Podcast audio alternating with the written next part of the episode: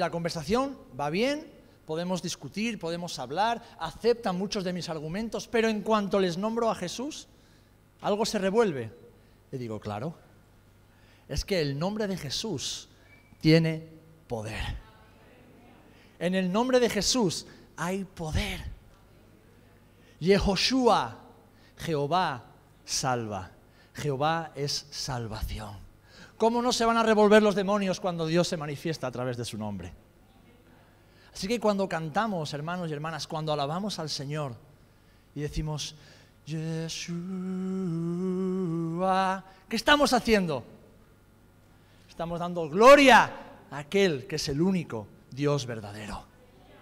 Y estamos diciendo que hay un Dios por encima de todo y de todos y que pertenecemos a ese Dios. Y que en ese nombre hay sanidad, hay salvación, hay poder, hay restauración y hay vida. Amén. ¿Lo creemos? Pues ese nombre es el nombre que sigue siendo predicado y proclamado en cada rincón de la tierra. Y hasta que todos no hayan escuchado, el Señor no volverá. Pero mientras el Señor vuelve, la iglesia, cada uno de nosotros, tenemos una labor que hacer, una misión que cumplir, que es la de hacer el nombre de Jesús famoso. Porque Jesús vino a revelarnos al Padre tal y como el Padre era. Cuando sus discípulos le preguntaron, muéstranos al Padre, Jesús qué les dijo? El que me ha visto a mí, ha visto al Padre. Amén. Y el Padre es un Dios bueno. ¿Cuántos creemos que Dios es bueno? Dios es bueno y Dios es fiel y Dios es un Dios que ha dado promesas a todos aquellos que confían en Él. Promesas fieles que Él cumplirá. El Señor nos ha dado una nueva vida y con esa vida nos ha dado una esperanza. El Señor nos ha provisto de todo lo necesario. Escúchame bien, hermano y hermana. Dios te ha provisto de todo lo necesario para que vivas una vida plena y satisfecha. Donde Jesús es más que suficiente. Y podrías vivir sin nada y nadie más. Pero no te ha dejado solamente con su presencia, que es más que suficiente, sino que te ha dado su palabra te ha dado el cuerpo que es la iglesia, adoptándote como su hija y su hijo, te ha introducido en su cuerpo, para que nunca vayas donde vayas, camines sola y camines solo. El Señor nos ha prometido su presencia hasta el final de los días. El Señor nos ha dado todo lo necesario para vivir una vida sobrenatural, una vida que trasciende las circunstancias, las emociones, los sentimientos, los problemas, incluso nuestra propia forma de pensar. Vamos a leer todos juntos en Hebreos capítulo 6, los versículos del 9 al 15. Hebreos capítulo 6, del 9 al 15. Y fijaros que este pasaje está dentro de un contexto en el cual el escritor a los hebreos habla acerca de la apostasía. Pero dentro de estas advertencias acerca de la apostasía, se refiere a la iglesia, se refiere a todos aquellos que perseveran hasta el final. Dice Hebreos 6, capítulo, capítulo 6, versículo 9. Pero en cuanto a vosotros, oh amados, estamos persuadidos de cosas mejores y que pertenecen a la salvación, aunque hablamos así. Porque Dios no es justo para olvidar vuestra obra y el trabajo de amor que habéis mostrado hacia su nombre, habiendo servido a los santos y sirviéndolos aún. Pero deseamos que cada uno de vosotros muestre la misma solicitud hasta el fin, para plena certeza de la esperanza, a fin de que no os hagáis perezosos, sino imitadores de aquellos que por la fe y la paciencia heredan las promesas. Porque cuando Dios hizo la promesa a Abraham, no pudiendo jurar por otro mayor, juró por sí mismo, diciendo, de cierto te bendeciré con abundancia y te multiplicaré grandemente. Y versículo 15 dice, y habiendo esperado con paciencia, alcanzó la promesa. Que el Señor bendiga su palabra. Padre, en el nombre de Jesús, te damos gracias y te glorificamos por tu palabra, Señor. Tu palabra que es la verdad, que nos hace libres, que nos instruye, que nos enseña, que nos corrige, Señor, y que nos da vida. Por eso hoy acudimos a ella con humildad, pero con fe, sabiendo que tu palabra es una espada de dos filos, que penetra hasta lo más profundo de nuestro ser, ante la cual estamos desnudos, Señor, y en la cual somos sanados, libertados y restaurados. Queremos seguir haciendo tu voluntad y alcanzando tus promesas, porque tú eres un Dios bueno. Y no queremos permitir que nada ni nadie nos impida alcanzar aquello que tú has establecido para cada uno de nosotros y para tu iglesia en este tiempo hasta que tú vengas. En el nombre de Jesús. Amén. Amén. Amén. Tenemos promesas de parte de Dios. Tenemos propósito de parte de Dios. Hay un plan maravilloso para nuestra vida de parte de Dios. Él ha provisto de todo lo necesario para que vivamos esa vida plena con Jesús, aún en medio de un mundo que nos asedia, del pecado que nos asedia y, de las tribulaciones que atravesamos. Él nos lo ha dado todo. Ahora la pregunta que yo me hago y que todos debemos hacernos, ¿por qué no vivimos tantas veces en esa plenitud de vida? ¿Por qué no experimentamos esa plenitud de vida cada día de nuestras vidas? El apóstol Pablo nos dice en su carta a, Timoteo que toda la escritura es inspirada por Dios, segunda de Timoteo 3:16, y útil para enseñar, para redarguir, para corregir, para instruir en justicia. Y Pablo está hablando del Antiguo Testamento, porque el Nuevo no estaba escrito, se estaba escribiendo sin que él lo supiera. Así que vamos a ir al Antiguo Testamento, a esa escritura a la que Pablo se refiere, y vamos a ver la vida de un personaje que nos enseña qué no debemos hacer, cómo no debemos vivir, qué actitudes no debemos tener si queremos alcanzar las promesas de Jesús, si queremos alcanzar el máximo potencial en Dios, si queremos cumplir con el propósito de Dios en nuestras vidas. Porque quiero hacerte otra pregunta. ¿Cuántos queréis cumplir con el propósito del Señor en vuestras vidas? Yo quiero. Yo no quiero cumplir mis planes ni mis propósitos, yo quiero alcanzar lo que Jesús tiene en su corazón para mí. Y yo espero que tú también tengas ese deseo en tu corazón. Vamos a ver la vida del rey Saúl y aprendiendo de sus errores, caminar como Dios quiere que caminemos y vivir la vida plena que Jesús tiene para nosotros. Porque, ¿sabéis? Llevo gran parte de mi vida analizándome y lo sigo haciendo cada día. Y al hacerlo, pues me veo obligado también a analizar a las personas, al ser humano. Y algo que yo tengo más claro que el agua es que en cada uno de nosotros hay un Saúl con el que tenemos que acabar. En ti y en mí hay un rey Saúl al cual debemos derrotar. Nos gustaría y soñamos con ser como el rey David, ¿eh? hombres y mujeres conforme al corazón de Dios, y ese es el plan de Dios. Pero hay un rey Saúl dentro de cada uno de nosotros al cual debemos derrotar. Si vamos al libro de Primera de Samuel, no lo vamos a leer porque son muchos capítulos, pero voy a resumir rápidamente, antes de ir a la enseñanza, voy a resumir quién era Saúl. ¿Quién era Saúl? Saúl, si vemos en Primera de Samuel, ya en el capítulo 9, vemos que era un hombre joven, hijo de Cis, un hombre de la tribu de Benjamín, al quien la Biblia lo describe como un hombre valeroso, un hombre valiente. Y este hombre tenía varios hijos y entre ellos tenía a uno que nos dice la escritura que era joven y hermoso, era el más hermoso entre sus hermanos en Israel. Era el más alto, dice que por del hombro hacia arriba destacaba sobre todos ellos. Era, humanamente hablando, el modelo perfecto todas las chicas estarían detrás de él. Todas las agencias de modelos querían contratarlo. Así que cuando Dios le escogió a Saúl y Samuel lo vio y el pueblo de Israel lo vio, dijeron, wow, este va a ser nuestro rey, este tiene que ser nuestro rey.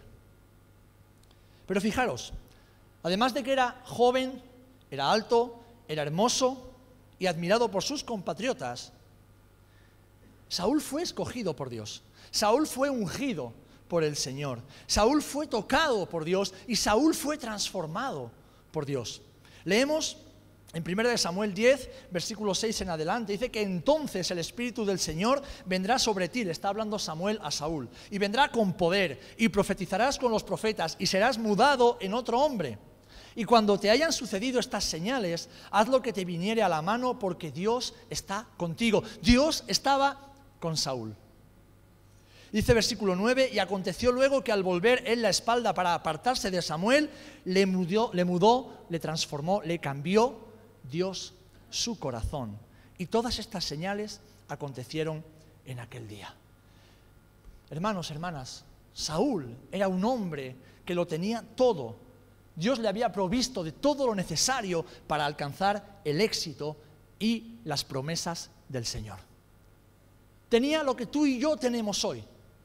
Hemos sido llamados por el Señor, hemos sido ungidos por el Señor, hemos sido apartados por el Señor, hemos sido capacitados por el Señor y sobre todo somos amados por el Señor.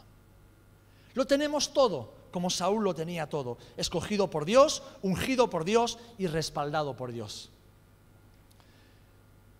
Y sabéis, si leemos la historia, os animo a que en estos días leáis todo el libro de Primera de Samuel.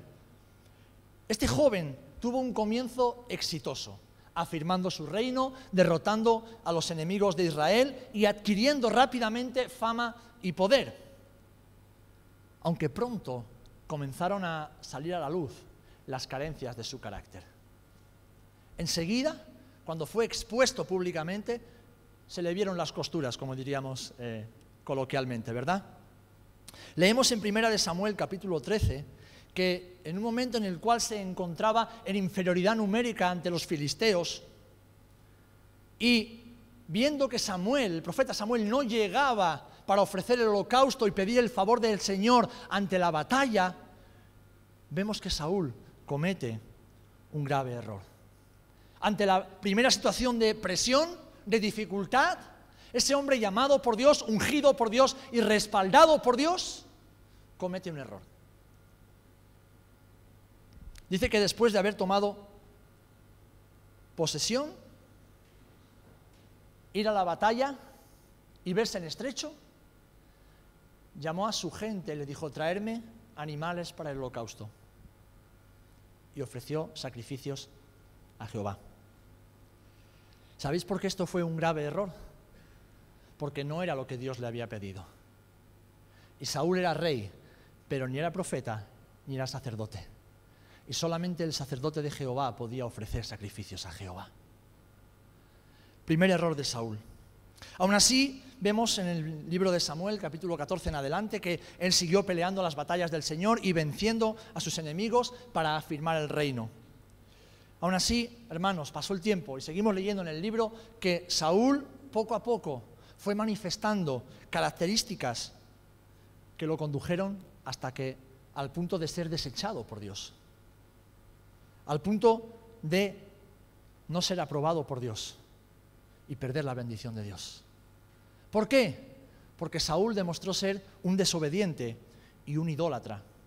Leemos en el capítulo 15 como el Señor le dice a Samuel, dile a Saúl que vaya a Amalek y destruya a Amalek y a todo el pueblo, todo sin excepción, que destruya a los animales, todo sin excepción.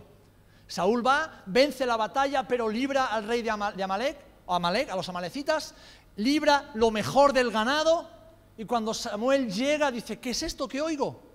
No, es que hemos traído al rey para escarnecerlo, para humillarlo. Y hemos guardado lo mejor del ganado para ofrecer a Jehová lo mejor del anatema. ¿Saben lo que significa anatema? Maldición. Algo que es maldito. El pueblo de Israel dice que guardó lo mejor de la maldición para ofrecérselo al Señor. Y Saúl consintió, desobedeciendo el mandato del Señor. Y lo quiso enmascarar de espiritualidad. No, lo hemos guardado para el Señor. Ofreció fuego extraño después de haber desobedecido. Pasa el tiempo y vemos que entra un joven, David, en escena. Y Saúl lo único que hace es agravar su pecado intentando perseguir a David, matarlo e incluso intentó matar a su propio hijo Jonatán debido a su amistad con David. amenazó de muerte a Mical, a su hija, la hija de Saúl, que estaba casada con David. Cometió graves errores. Hasta que finalmente consultó a los demonios yendo a la adivina de Endor y finalmente, habiendo sido derrotado por los filisteos y por miedo a ser torturado, se suicidó. ¿Ven qué rápido hemos visto como un hombre que lo tenía todo para vivir con éxito, para vivir en las promesas y la bendición de Dios, terminó no solamente en el infierno, sino en la más absoluta miseria?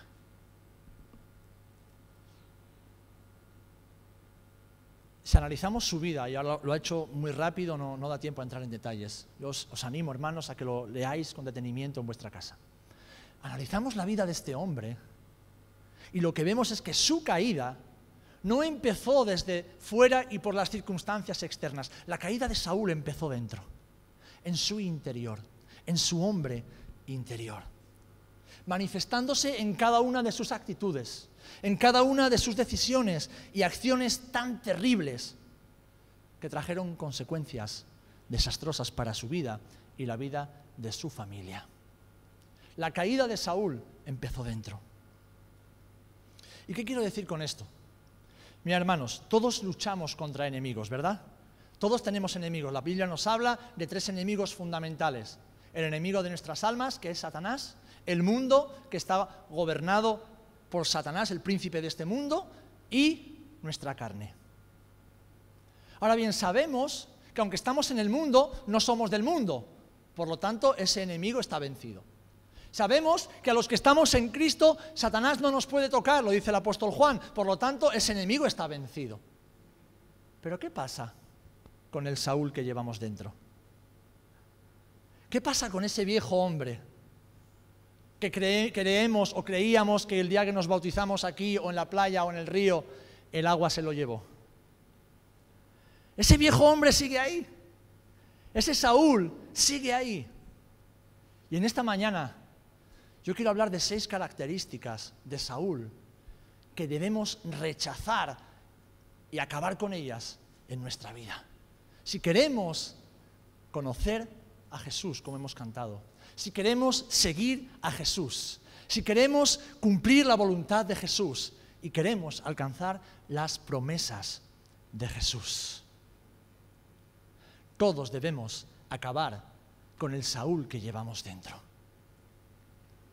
En primer lugar, en primer lugar, la primera característica que debemos aborrecer de nuestras vidas era algo que era muy manifiesto en la vida de Saúl. Saúl, uno, vivía de la apariencia.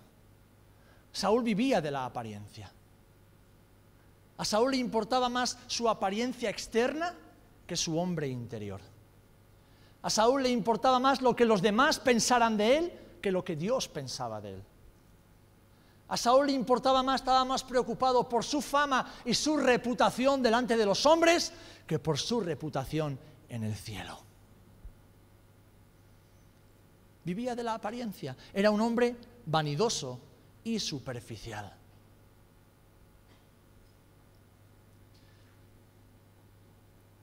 En 1 Samuel 15 leemos, versículo 24. Entonces Saúl dijo a Samuel, yo he pecado, reconozco que he pecado pues he quebrantado el mandamiento de Jehová y tus palabras, porque temí al pueblo y consentí a la voz de ellos.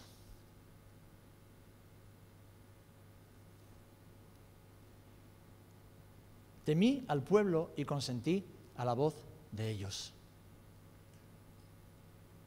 A veces los pastores y ministros del Evangelio nos sentimos presionados por hermanos y hermanas que quieren que hagamos ciertas cosas o que dejemos de hacerlas que enseñemos ciertas cosas o que dejemos de enseñarlas, a pesar de que son de acuerdo a la escritura. Déjenme decirles que un hombre o una mujer que ha sido llamado por Dios nunca debe ceder a la presión del pueblo.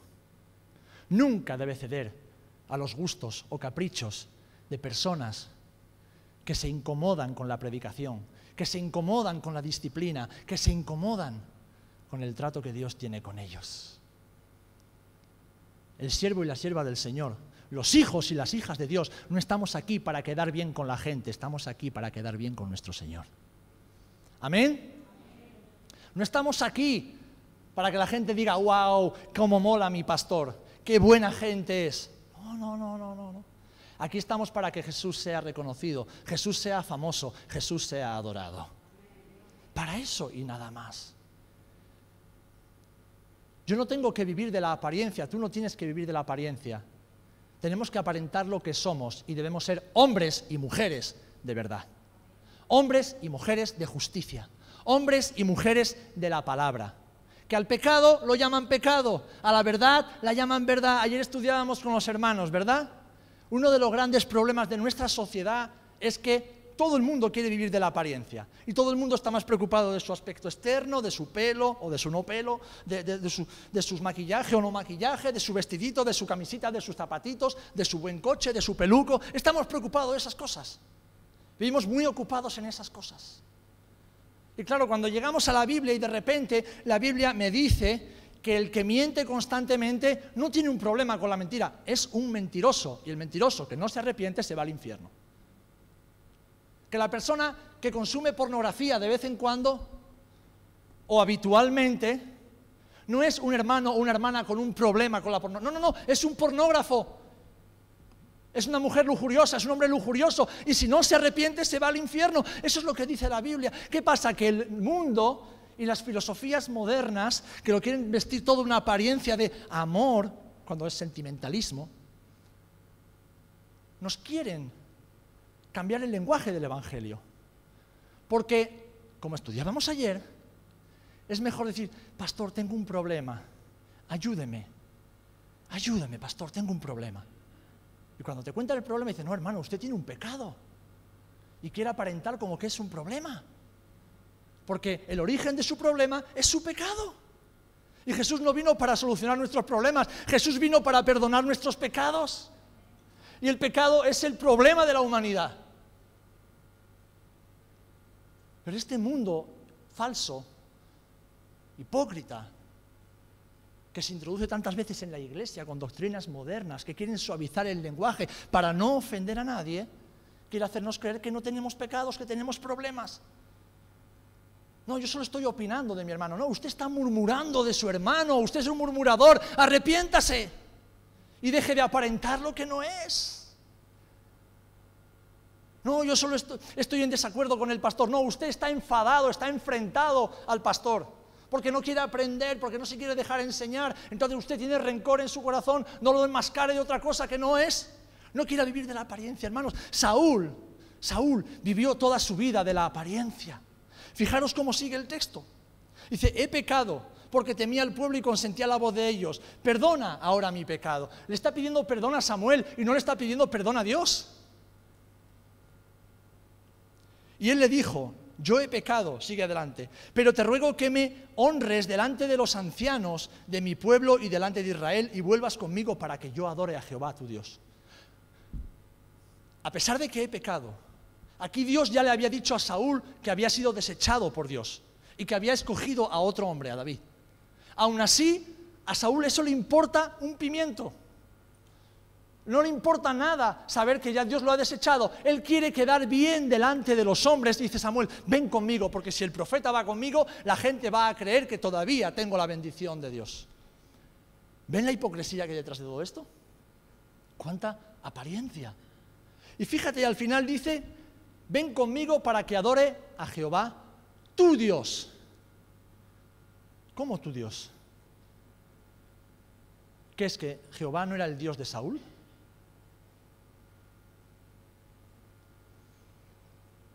Al contrario que David, Saúl no era un hombre profundo, no era un hombre de oración, ni era un hombre temeroso de Dios. Era un hombre superficial, que despreciaba la intimidad con el Señor porque lo que estaba buscando siempre era aparentar algo delante de los hombres. Y esto, mi amado y hermana y hermana, hermano, nos recuerda algo importante. Escúchame bien, esto es importante. Para Dios es mucho más importante trabajar en tu interior que en tu exterior. Amén. Pocos amenes. Lo voy a repetir. Para Dios es mucho más importante trabajar en tu interior que en tu exterior porque tu exterior se va desgastando, tu exterior se va estropeando con los años. Y eso Dios lo sabe y no debería importarnos tanto. Pero aunque este hombre exterior se va desgastando, con todo, el hombre interior se renueva de día en día, hasta que cada vez nos parecemos más al varón perfecto que es Jesucristo nuestro Señor. El Señor está más interesado en trabajar en nuestro carácter que en nuestra apariencia, en nuestro carácter que en nuestra fama, en nuestra reputación. ¿Saben, hermanos? Tengo 41 años y he llegado a un punto en el que me da exactamente igual lo que la gente piense de mí, siempre que sea mentira. Si es verdad, sí me importa. Pero me da igual lo que la gente piense de mí. Que demuestren con hechos que es verdad lo que piensan. Y no lo digo con vanagloria. Lo digo porque al final quienes queramos ser fieles al Señor no tendremos el favor de este mundo y no tendremos el favor de una parte de la iglesia que vive de la apariencia. Vivir de la apariencia arruinó parte del propósito de Saúl. Porque Jehová no mira lo que mira el hombre, pues el hombre mira lo que está delante de sus ojos, pero Jehová mira el corazón. El Señor ve el corazón, mis amados. Donde nadie más puede ver, ahí es donde nuestro Dios ve. Y es ahí donde Él trabaja moldeando nuestro carácter, hasta que seamos mansos y humildes de corazón, hasta que seamos como Jesús. Porque déjame decirte, y esto lo digo también por experiencia personal y me costó mucho aprenderlo, la mansedumbre y la humildad son llaves que nos abren las puertas de una vida plena y de promesas cumplidas en Dios. La mansedumbre y la humildad. El bajarse de la burra el dejar de creer que tenemos razón en todo, que nuestra forma de pensar y de hacer es la correcta y dejarnos instruir por el Señor y por su palabra. Nos abren las puertas para una vida plena y una vida llena de promesas en Dios. Amén. Así que primera característica que debemos desechar, desecha la apariencia, el culto a la apariencia, la reputación y la buena fama delante de los hombres. Sé fiel al Señor y a su palabra, porque los que se someten a su palabra siempre serán recompensados por su Señor. Amén. En segundo lugar, Saúl era un hombre temeroso, era cobarde, era miedoso y era indeciso. Era un hombre indeciso. Se dejaba manipular por sus soldados, por sus generales, se dejaba llevar por lo que otros dijeran o pensaran. Tenía un carácter cobarde e indeciso. En vez de temer a Dios, en vez de ser un hombre temeroso de Dios, en vez de amarlo con amor reverente, le tenía miedo, tenía miedo a Dios. ¿Saben por qué tenía miedo al Señor? Porque no lo conocía. Hermano, hermana, ¿eres un hijo y una hija de Dios? ¿Eres un hijo o una hija de Dios? Pues no tienes nada que temer. Dios es tu Padre. Dios es tu Padre y Dios es un Padre bueno. No hay nada que temer. Pero eso lo sabemos los que conocemos en la intimidad al Señor los que conocemos en la intimidad, porque podemos decir, sí, sí, yo sé que Dios es bueno y yo sé que Dios no me va a hacer daño, pero cuando Dios nos pide que hagamos algo, uh, no, no, es que eso no, me parece un buen plan. ¿No me acabas de decir que Dios es bueno? Entonces, haz lo que Dios te está diciendo. no desconfíes de Dios, desconfiamos porque no conocemos. Y al no conocer y desconfiar, desobedecemos, que es lo que veremos enseguida. Ese carácter indeciso le llevó a rebelarse contra el Señor y a tomar decisiones que lo alejaron de la voluntad de Dios. Hermanos, hermanas, el carácter miedoso, cobarde e indeciso lo que muestran es un carácter frágil y alejado de Dios. Por eso se repite constantemente en la Escritura, esfuérzate y sé valiente. Esfuérzate y sé muy valiente. Esfuérzate y sé valiente. Porque no estamos en una batalla humana contra personas o, u organizaciones, estamos en una batalla espiritual contra principados y potestades. Y para ello tenemos que ser esforzados y valientes en nuestro carácter, en el espíritu. Tenemos un Dios bueno, tenemos un Dios misericordioso, un Dios que quiere relacionarse íntimamente con nosotros, hermanos, en la intimidad. Pero para eso debemos, que, debemos conocerlo, amarlo y disfrutar de hacer su voluntad. Saúl no disfrutó de eso porque no dejó que Dios trabajara en su interior. No permitió al Señor trabajar en su interior. En tercer lugar, Saúl era un hombre impaciente. Saúl era un hombre impaciente. No quería esperar. Samuel le dijo, espera en Gilgal hasta que yo llegue. Y Saúl, Saúl, no quiso esperar, quiso hacer las cosas a su manera, quiso llevar el plan a su manera, porque él no quería esperar. Y esa es una de las características de esta generación en la que vivimos hoy día. Lo tenemos todo tan al alcance de la mano, todo tan fácil, todo tan al instante, que no estamos entrenados para esperar. No estamos entrenados para vivir la vida cristiana como Jesús la diseñó, esperando en Él y dejándole hacer a Él. Amén. Saúl era impaciente, no le gustaba esperar los tiempos de Dios. Y esto también lo llevó a cometer gravísimos errores de rebeldía y desobediencia. Mirad, la paciencia es una cualidad, una cualidad tanto de madurez personal como espiritual. La persona que es impaciente ni es maduro en lo personal ni es maduro en lo espiritual.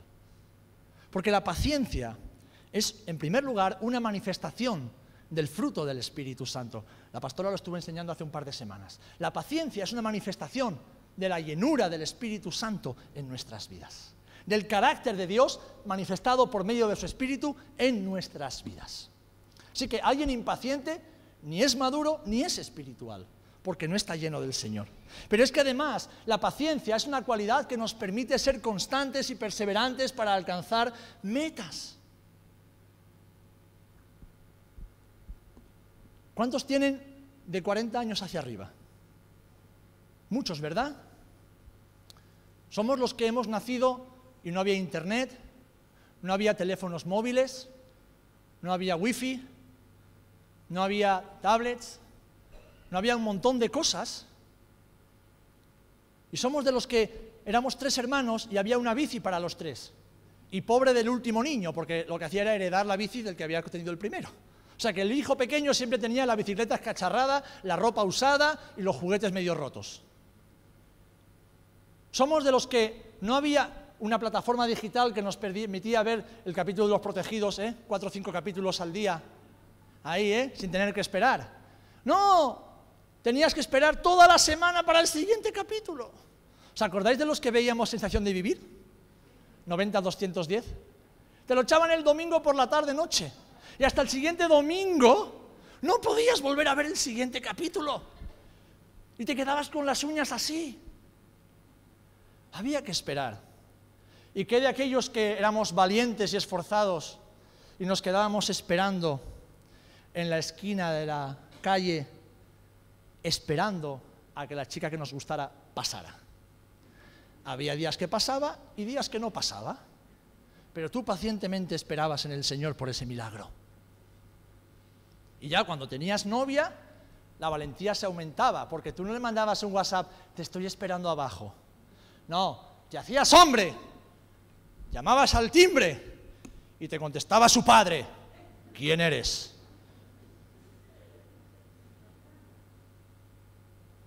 Ahí te hacías hombre de verdad. No ahora, mensajito, mensajito.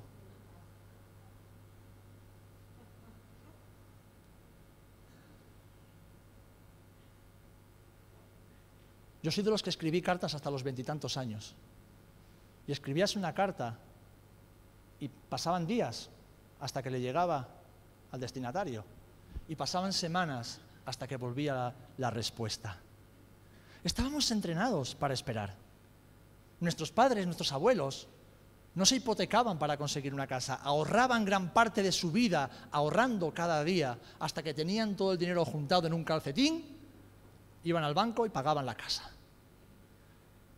Ahora no, ahora no. Ahora que me lo pague mamá, o papá, o el banco. Pero que lo pague otro. Pero yo lo quiero ya.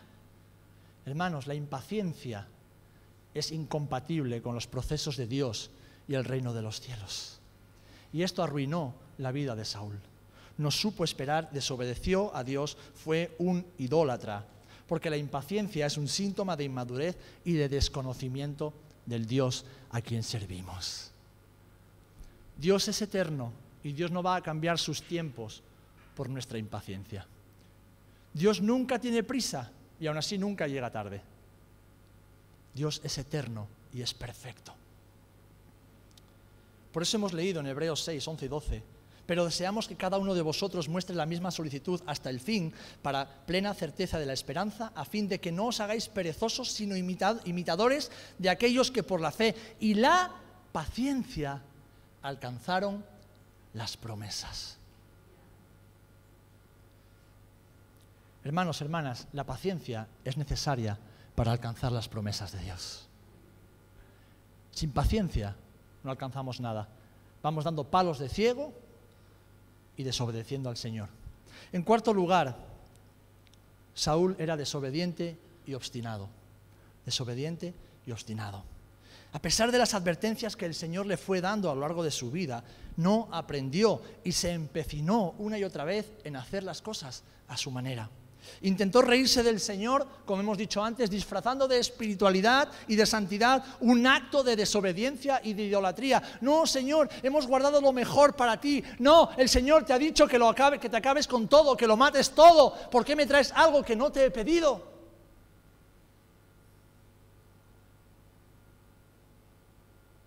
¿Cuántas veces hacemos eso, mis amados? Tú y yo hacemos eso. No, Señor, pero es que yo he pensado que era mejor hacerlo de esta manera. No, no. ¿Saben por qué tantas veces las cosas nos van rematadamente mal? Porque ofrecemos fuego extraño a Jehová. Porque hacemos las cosas a nuestra manera. Vivimos a nuestra manera. Queremos servir al Señor a nuestra manera. Queremos llevar nuestra familia a nuestra manera. Y eso trae consecuencias desastrosas para nosotros y para nuestras casas. Fijaros la respuesta tan maravillosa que le da Samuel y nos marca una pauta para nuestra vida espiritual.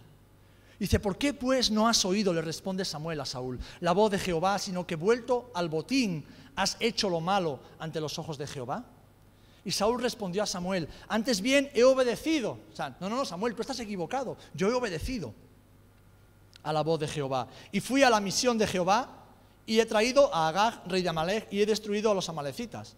Mas el pueblo, otra vez balones fuera, otra vez la culpa es de otro, otra vez yo no he sido, no sabía nada, no sabe, no contesta.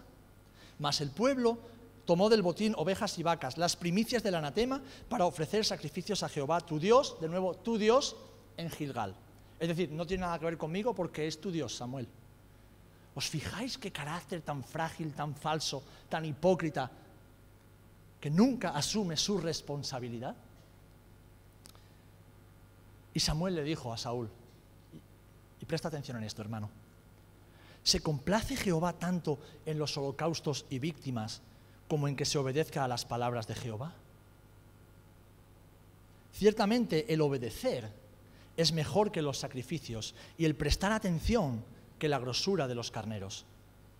Porque, porque, como pecado de adivinación, escucha, como pecado de adivinación es la rebelión contra Dios. Y como ídolos idolatría, la obstinación. Por cuanto tú desechaste la palabra de Jehová, Él también te ha desechado para que no seas rey. ¿Por qué la obstinación es idolatría? Porque cuando somos obstinados estamos diciendo a Dios, yo soy mi Dios, lo que yo creo, lo que yo pienso, lo que yo opino está por encima de lo que tú piensas, Dios. Eso es la obstinación. Y de eso en nuestras vidas estamos así llenos.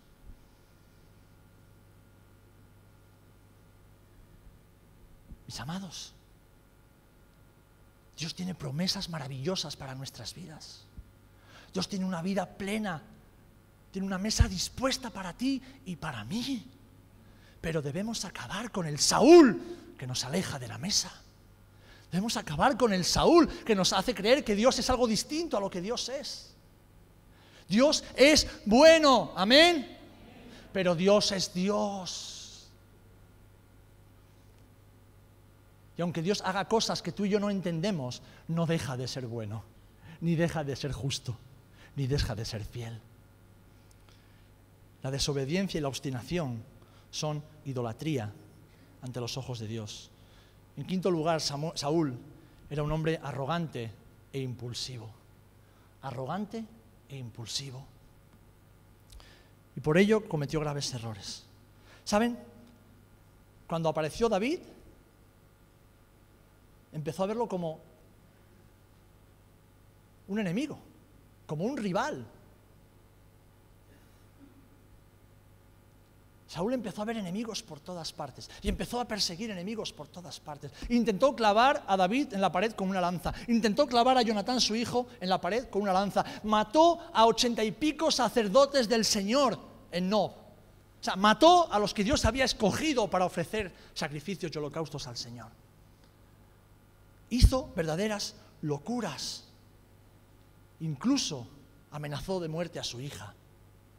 Hermanos, hermanas, todos tenemos que tomar decisiones importantes en la vida y muchas veces las tomamos bajo presión. Pero déjame decirte esto, es ahí cuando estamos en una situación bajo presión donde se ve nuestro verdadero carácter. Cuando todo está bien, cuando todo es una balsa de aceite y hay que decidir, no pasa nada. Ahora, cuando tenemos que tomar una decisión importante y tenemos presión por todas partes, menos de Dios, porque Dios nunca nos presiona. Dios nos dirige, nos guía y nos instruye, pero Él nunca mete presión. La presión siempre viene de otros lados. Y tenemos que tomar una decisión. Es ahí donde se ve nuestro verdadero carácter. Es ahí donde vemos a un hombre o una mujer de Dios o a un hombre o una mujer arrogante e impulsivo. Las decisiones apresuradas, las decisiones sin meditar, sin estar seguros de qué es lo que Dios quiere. Los arrebatos de ira o las actitudes arrogantes pueden traer consecuencias terribles para nuestras vidas, hacernos mucho daño y hacer daño a la gente que nos rodea. Y Dios no tolera ni al arrogante ni al impulsivo. Porque la palabra del Señor nos dice que la manifestación del fruto del Espíritu Santo es el dominio propio. El dominio propio. El dominio propio. La arrogancia y la impulsividad de Saúl acabaron con su vida, acabaron con gran parte de su ejército, acabaron con la vida de sus tres hijos. Y acabó con el propósito de Dios para muchísimas personas a su alrededor. Hermanos, hermanas, nuestras decisiones como padres, como madres, como esposas o esposos, nuestras decisiones como hijos e hijas, nuestras decisiones como hermanos en la fe, como trabajadores en la empresa o en el lugar donde Dios nos ponga, o incluso como estudiantes en la universidad, en el instituto o en el colegio, nuestras decisiones tienen siempre consecuencias, siempre tienen consecuencias. Y nunca debemos tomar decisiones impulsivamente, ni en arrebatos, porque entonces ni estamos confiando en Dios, ni estamos siendo mansos y humildes. Esto a Saúl le destrozó la vida y le destrozó la vida a muchas otras personas. Debemos hacer como el salmista nos enseña en el Salmo 37. Confía en Jehová y haz el bien, y habitarás en la tierra y te apacentarás de la verdad. Deleítate a sí mismo en Jehová, y Él te concederá las peticiones de tu corazón. Encomienda a Jehová tu camino y confía en Él, y Él hará. Exhibirá tu justicia como la luz y tu derecho como el mediodía. Guarda silencio ante Jehová y espera en Él. No te alteres con motivo del que prospera en su camino por el hombre que hace maldades. Deja la ira y desecha el enojo. No te excites en manera alguna a hacer lo malo. Espera en Dios. Sé paciente, sé humilde. Reconoce al Señor. Y por último, ya concluyo. Saúl no tenía carácter para liderar a otros. No tenía carácter para liderarse a sí mismo ni para liderar a otros. No supo hacerlo ni con su familia ni con la nación de Israel. A pesar de que había sido llamado por Dios, capacitado por Dios, su falta de carácter, su ambición humana y su superficialidad espiritual le impidieron ser transformado por el Señor en lo profundo de su corazón. Terminó de la, peor manera posible y arrastró a su familia entera al desastre. Hermanos, hermanas, sea en el hogar, en el trabajo, en la sociedad, en la iglesia, todos somos agentes de influencia, todos tenemos influencia en otros. ¿Y saben para qué estamos usted y yo aquí? ¿Saben para qué? Para que en la manera en que nosotros conocemos a Jesús, llevemos a otros al conocimiento de Jesús. Para eso estamos tú y yo aquí, empezando por nuestros hijos, y nuestros hermanos y el mundo que nos rodea. No voy a decir como algunos dicen, no, aquí todos somos líderes. No, no, no, yo no estoy diciendo liderazgo tal y como el mundo lo entiende, pero todos somos agentes de influencia. Todos tenemos una influencia importante en las personas que nos rodean. Y todos podemos hacer que Cristo sea conocido a través de nuestra vida. Pero saben, hermanos, para esto se requiere el carácter de Cristo. Se requiere que tengamos el carácter de Jesús. Tenemos un Dios sobrenatural, un Dios que trasciende todo lo humanamente comprensible. Amén. Y Dios nos ha provisto de una vida sobrenatural en el espíritu, con los pies bien puestos en la tierra y el corazón, y eh, nuestros pensamientos en el cielo, pero una vida donde podemos vivir plenamente sabiendo que Jesús es el que nos acompaña cada día por medio del Espíritu Santo. Ahora todos tenemos un Saúl dentro, al que tenemos que derribar, matar y hacer desaparecer. Un Saúl que vive de la apariencia, un Saúl que es cobarde y indeciso, un Saúl impaciente, un Saúl desobediente y obstinado, un Saúl arrogante e impulsivo, un Saúl que no tiene carácter ni para liderarse a sí mismo ni para liderar a otros. Por eso necesitamos al buen pastor en nuestras vidas. Y por eso necesitamos pastores en nuestras vidas para ayudarnos. Todos, todos necesitamos alguien que nos ayude y nos guíe en el proceso. ¿Cuántos creéis que Dios tiene algo maravilloso para ti y para mí? Yo lo creo. Pero estoy en el empeño, y te invito a que tú también lo estés, de destruir, acabar, matar, derrotar al Saúl que vive en mí. Y en vez de mostrar ese carácter, mostrar el carácter que a pesar de sus errores y de sus fracasos que los tuvo, mostró el que sucedió a Saúl. Un hombre con el corazón conforme al corazón de Dios. Un hombre, una mujer con el corazón conforme al corazón de Dios. Un hombre, una mujer que no permite que nada, ni nadie, ni siquiera uno mismo, lo aparte del camino derecho por el cual el Señor nos quiere llevar.